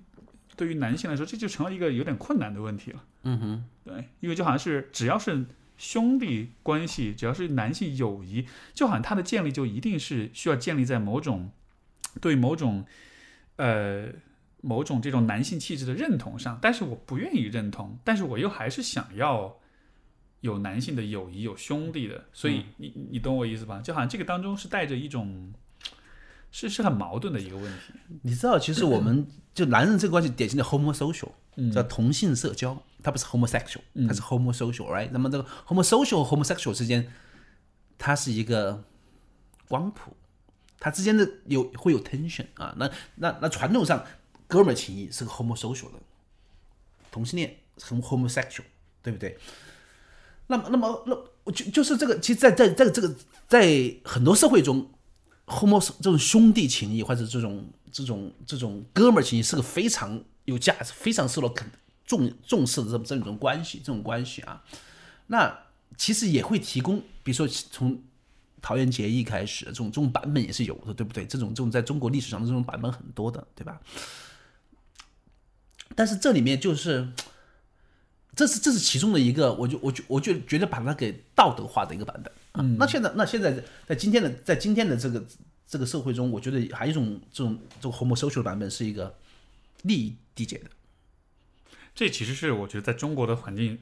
尤其在上海这种环境，我觉得它是有它是有它是有利益缔结的一种一种 homosocial 的关系，对不对？没错，嗯，对，而那种那，但但是就说它其实它它和我前面这两种之间也不也不必然是截然分开的，就是它可能也是有光谱性的，对不对？嗯。但是，但是，其实这个东西在这个社会中是很重要的一个东西。对，在这个社会中，我觉得是个非常重要的东西。我觉得，因为对于很多男性来说，包括我自己，我觉得也会有这样的困扰，就是从友谊的层面说，其实是很孤独的。嗯，这种孤独不在于说你缺少哥们儿，因为你要找人一起打球啊、打游戏啊什么，其实不难。对，但就是好像，好像男性间的友谊很多，就直男间友谊，就很多时候就是建立在我们共同做一个什么事儿上面。但是实际上，嗯，因为我我比如说我会把这个和什么做比较，比如说这种在军队里面，嗯，像我最近有看一些有关这个美军像海豹突击队的这种纪录片，然后你看到就是他们非常强调，就是像是狼群一样，我们是一个 pack，我们是一块打猎、一块作战的，所以大家之间会建立一种非常深刻的友谊，而那种友谊都不是说只是我们是战友，我们是有共同的工作职业这样的，而是说我们会真的是很强的情感连接，就是。我看一个访谈，这个海豹突击队，他就讲说，他说我根本不怕死，嗯，但是我特别怕我没有保护好我的我的 brothers，我的兄弟，就是这样一种友谊。说实话，我觉得还蛮羡慕的。嗯，而我也在想，作为一个直男，如果我生活中会有这样子的友谊存在，我觉得那种感觉还蛮棒的。但是现在现实就是，大多数直男是和这个完全相反，是我跟其他男性是很难有很深刻的感情的。嗯，又因为不能表达自己，又因为。男人男人间的友谊往往是建立在很肤浅的话题之上，所以所以就会有一个孤独感的问题在这儿。嗯哼，对，因为你刚描述的军队了，其实它是一个特定的、特定的这个语境，就生死之间的语境，对。装建建构起来的，没错。对吧？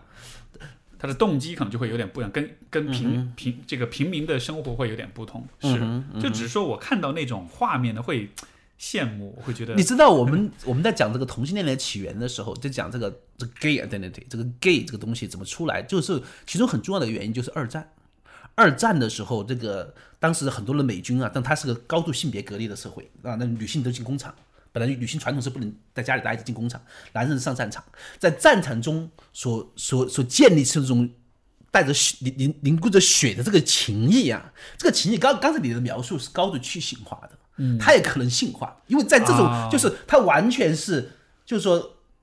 要彼此是要要要生死相依，而且是要完全坦度的情况下，那其实后来比如说像像像很多的 gay 的这种关系，这样的一种要成为终身伴侣的关系，就是很多都是在推来老兵中出来的。现在有有大量的这种日记啊，就是二战的那那些士兵的日记讲这个事情，他们最后这个二战结束以后，然后他都觉得他他这样子，他不能再回他老家了，也不能回这比如说 Illinois 啊或者是 Michigan 了，他就决定留在西海岸。那后来叫三迪亚哥啊，什么 San Francisco 啊、L A，他们最开始的 gay enclave 就是那么出来的，那哦种同性恋聚集区就出来了，很多都是退伍老兵，因为现在有美国有历史研究，研究是当时他的那那样的一些书信啊，各种各样的日记什么的，所以在那个在那个在那个情境中也是从战争中出来的。明白明白，就好像是这种这种，就是所所谓 bromance 这种对吧？就是啊就是兄弟 bromance 是今天出来的概念，就那个年代，就是就说就男人之间一种更深刻的情谊。对，但只是这种情谊有的时候会变得有性化，会会会对，性化就真的你两个能够能够生死相依，性化又算什么 呢？对确实对？就我对这个问题关注就还是在于说，呃，我的观察是男性的就直男这个群体，我觉得那种，因为现在的社会就是说也没有这么强的这种感召，需要你去和别人有生死相依的这种关系，对吧？我们生活在和平年代，然后。尤其像比如说在这种大城市里面，大家都是个很原子化的社会，大家都是各自为战的，你为自己个人达到最大利益，所以你不需要太去依赖周围的人，你尤其不需要太太去依赖别的其他的男性，所以就好像是这个这个这种这种心理上这种隔绝，你知道我访谈对象中好多就早年的那些同性伴侣都是事业伙伴，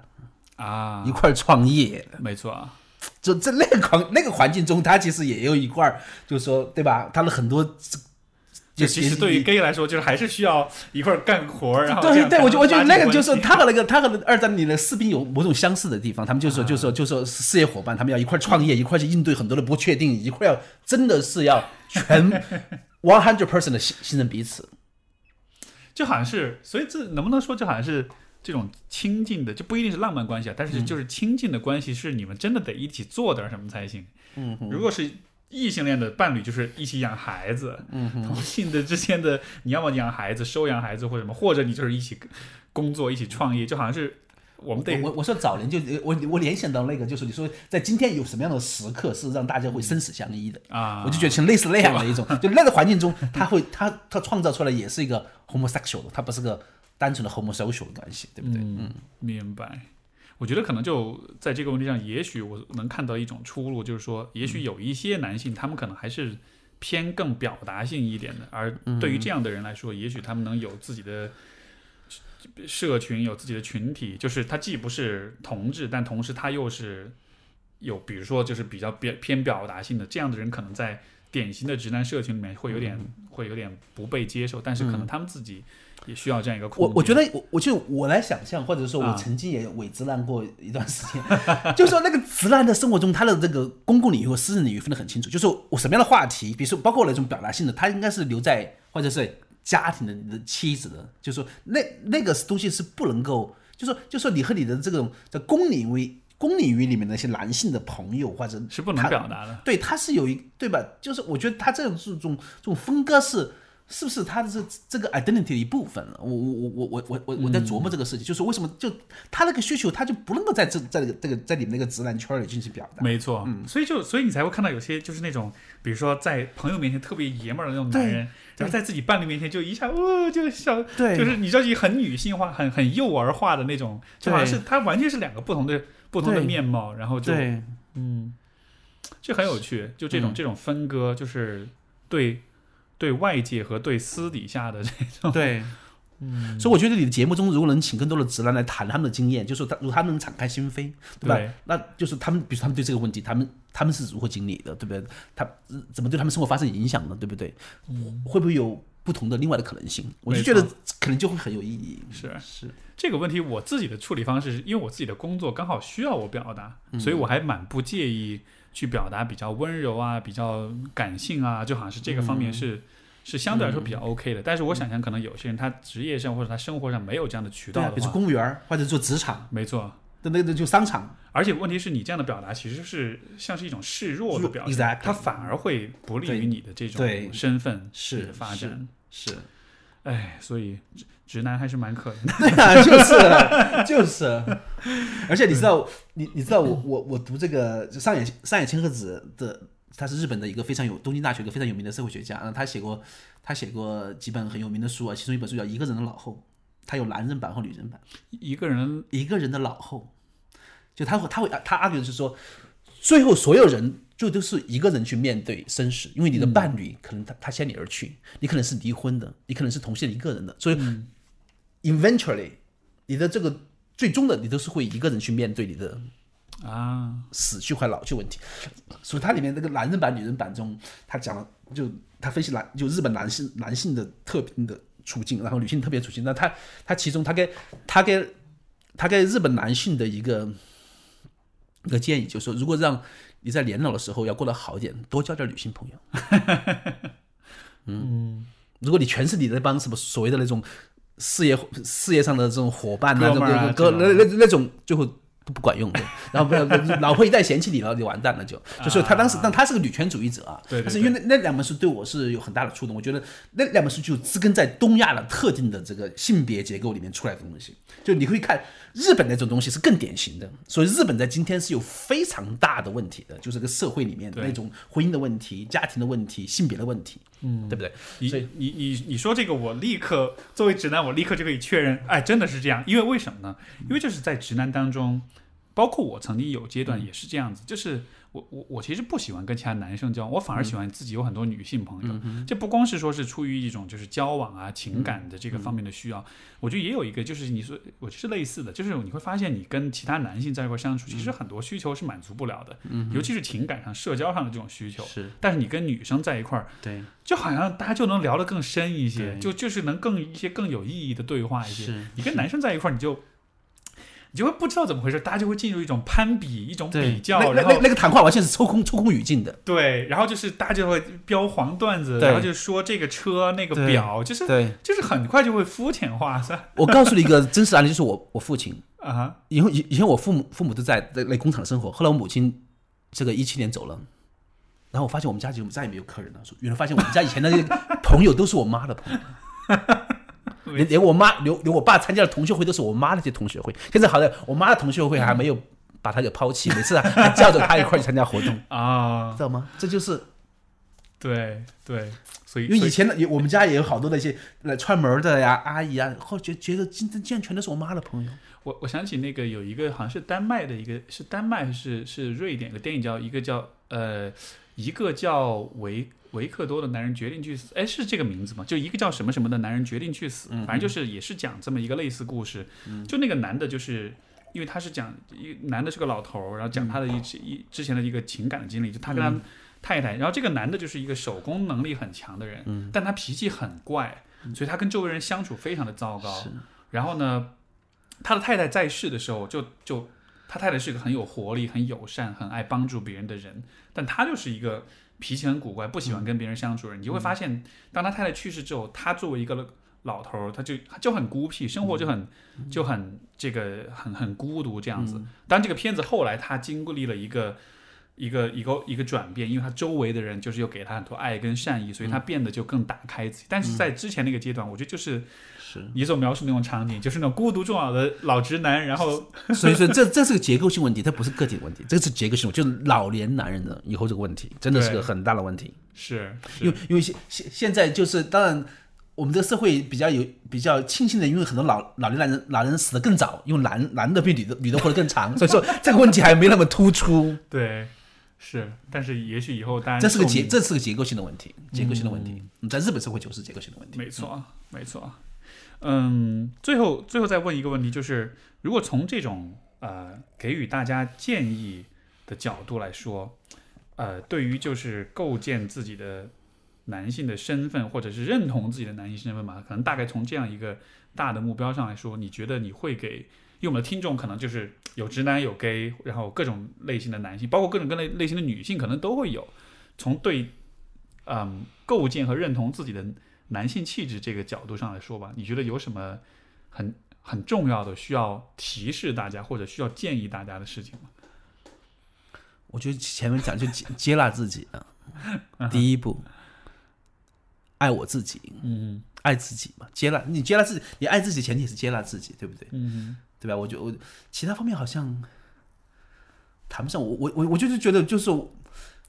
我就觉得一个，比如说刚才我讲了一个理想的父子角色，他就能够给建议。嗯他就给很 wise 的这种人生的经验，我就觉得我这方面就差，我就给不了。我跟我跟所有人，包括我学生，我们的都是讨论出来的。啊，都是讨论出来的，我们该怎么做？就是说，就是我就觉得我我非常不能够去给人家建议这种东西，所以在我看来，这这是不是一个某种男性特质的一种缺失？所以说，嗯你说如果真的要给，我就觉得，那从我从我从我个体经验上说，我就觉得首先是这个就是就是接纳自己，可能是这这是第一步的或。或者说你表达这个也算是一种建议啊，就是就是不要轻易接受任何建议，而是多跟人讨论，然后这样子也许你可能得到更好的嗯答，案。对对对，我不知道，或或或呃，或然然后呢，就是怎么讲，就是，当然我就觉得，就说就说你不要强去 fit 某个东西，但是我我我知道这个过程中，其实它也会带来一些带来一些纠结的，就是说对就是说，因为你你可能会整个 outcast，你你可能会对吧？可能会成为一个异类。对异类，对不对？但是在今天的社会中，成为一个异类，也可能也也可能会有意想不到的收获，没错，对不对？所以说，所以说，我就觉得这个这个脚本可能是你自己去写，对不对？就是现在成为一个异类，至少不会像过去的社会，你会被迫害，你会被压迫，你会被认为是是是是是有病的，或者是因为今天的这个社会中，包括日本这个社会中，它很多问题的解决就会要有异类的方式去解决，因为它这，因为你按常规的方案已经提供不了方案了。没错，对不对？这所以在中国的未来，我无论是像亲密关系，无论是像比如说家庭，或者是甚至养老这种问题，我觉得可能以后我们需要一些另类的方案去解决。嗯，你你要你要遵从传统的方案，它已经不可能 work 了，这个东西。对，所以所以所以我就觉得觉觉得去去去尝试去尝试那种自己的脚本，我觉得真的可能会有意想不到的收获。就可能这对未来来说，这才是大的趋势，不是我们不是在呃呃拘泥于过去的传统，因为过去的传统的经验其实是慢慢是在失效的，而未来的更好的方式，嗯可能是你能有有这种能力去构建一个你自己的一个脚本跟一个剧。嗯跟一个一个一个角色，因为这样子或许是更能够适应好未来这个多变的这个世界的。嗯哼，yes 嗯。好，特别棒。嗯，好吧，那我们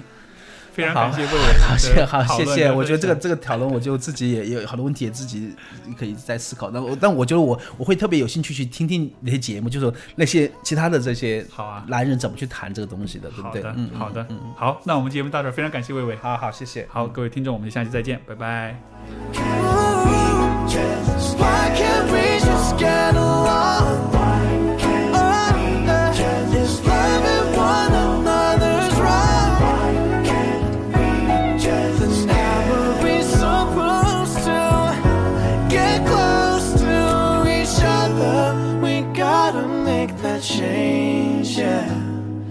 shame.